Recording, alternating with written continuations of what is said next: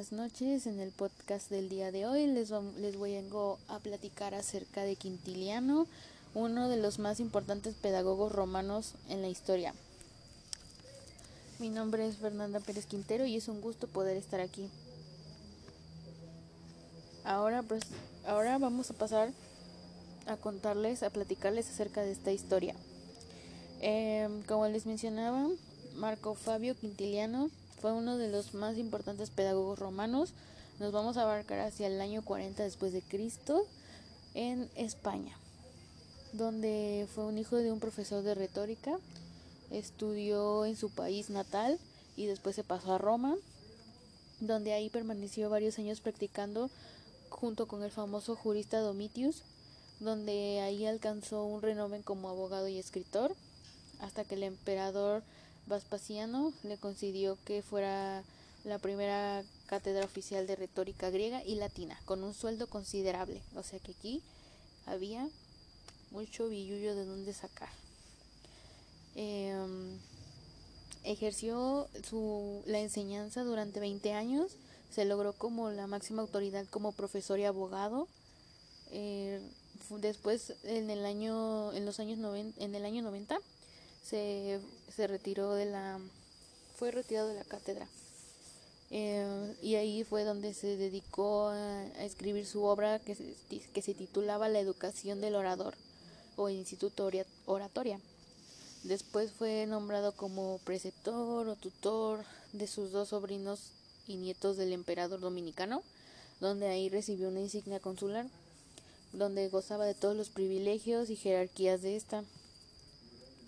Una de sus, su mayor obra en la vida fue el Instituto Oratoria en 12 libros y ahí estuvo destinada para que para servir a la educación. Este estuvo destinada para servir a la educación para el hijo de Marcelino Victorio y del suyo propio que murió antes que fuera que fuera acabado. Aquí recogió como experiencias como profesor y como orador y teniendo toda la influencia posible, tanto en su tiempo como en el posterior, todo lo, lo, lo abarcó hacia el renacimiento. Em,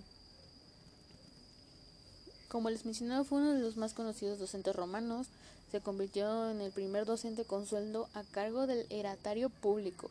Fue muy estudioso en los métodos didácticos de que también fue autor de sobre la formación del orador eh, aquí recoge las experiencias después de 20 años de docente, donde da las pautas para ser un buen profesor y denuncia las prácticas que debían ser erradicadas.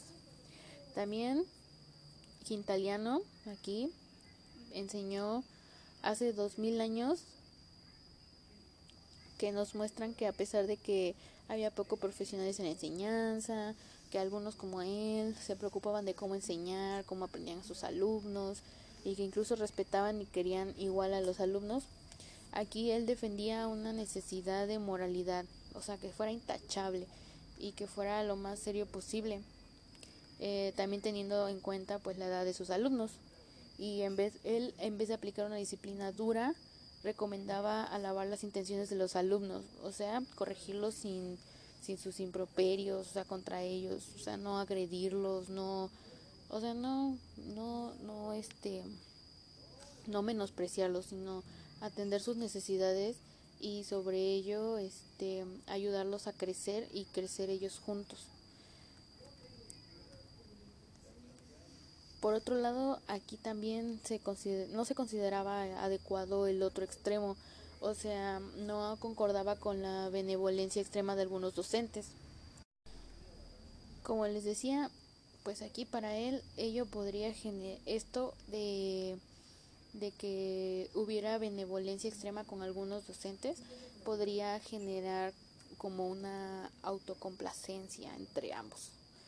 Em, aquí consideraba que no se debía llegar a la monotonía al enseñar, que para luchar contra ella se debía dar un tiempo de descanso a los alumnos, variar las actividades, proponía una temporalización de la jornada escolar, incorporando diferentes materias y variar todas las actividades para que no se aburrieran los niños. También proponía una temporalización de la jornada escolar, eh, incorporando, como decía, incorporando materias diferentes, que además de la, de la gramática no agotara a los alumnos, como poner, eh, hacer como más dinámico el ambiente escolar, ¿no? Como poner música o astronomía, filosofía, geometría, por ejemplo, que era eh, que estas materias como que las consideraban como más útiles para agudizar el ingenio y, y favorecer como la rapidez de la captación de los adolescentes. Aquí la postura era defendida alegando que cuanto más pequeño es uno, cuanto más pequeño es uno, mayor es la capacidad de aprendizaje y esto es cierto, porque aquí ciertas disciplinas como en los idiomas no se aprenden durante los años escolares. Aquí todos sabemos que no se aprenden.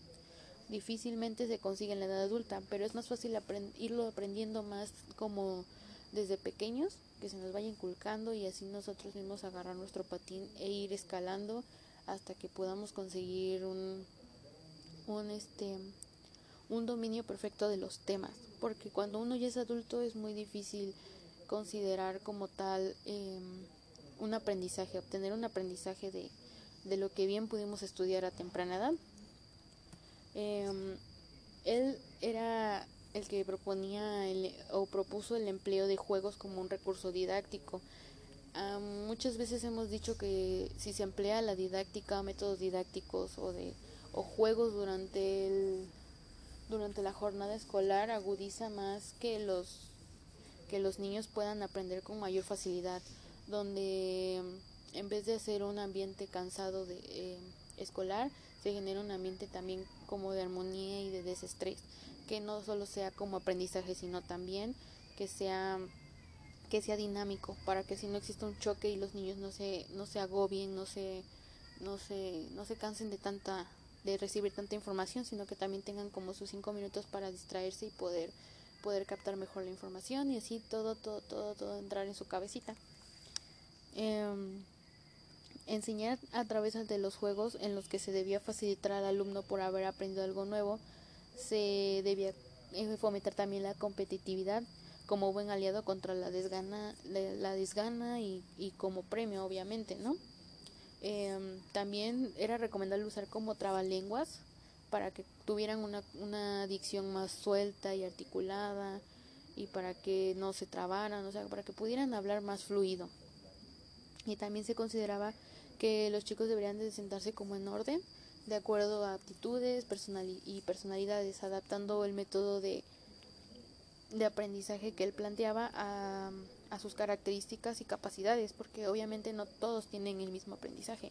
Cada quien va aprendiendo a su propio ritmo y al tiempo que ello, cada uno necesite.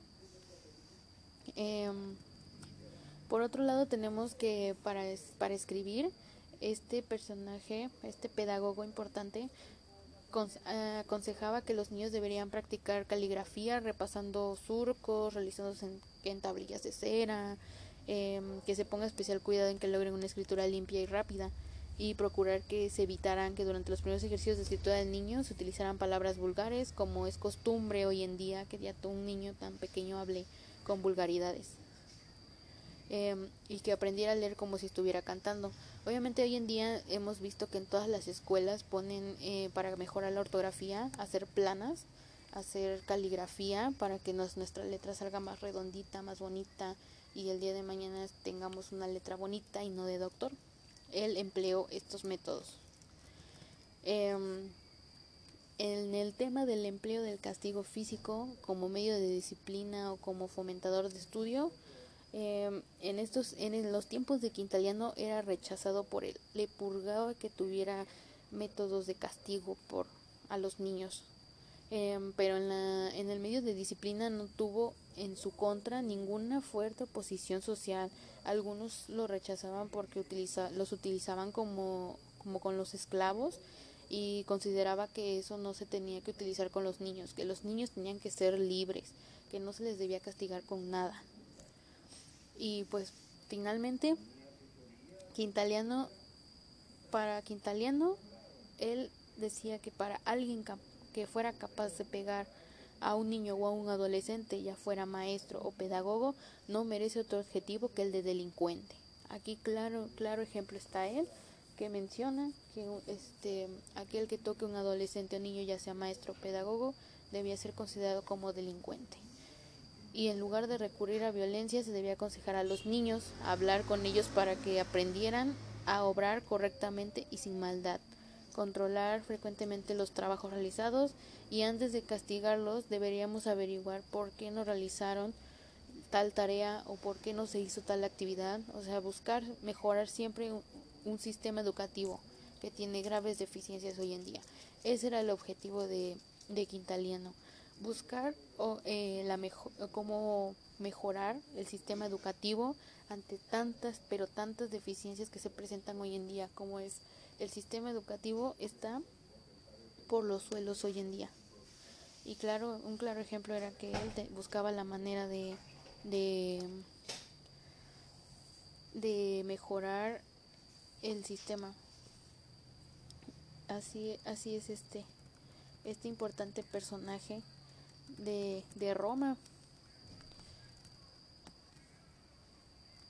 Por otro lado tenemos que una de las muy buenas frases que menciona es que el más alto cargo que un ciudadano puede desempeñar en la democracia es el de maestro de escuela.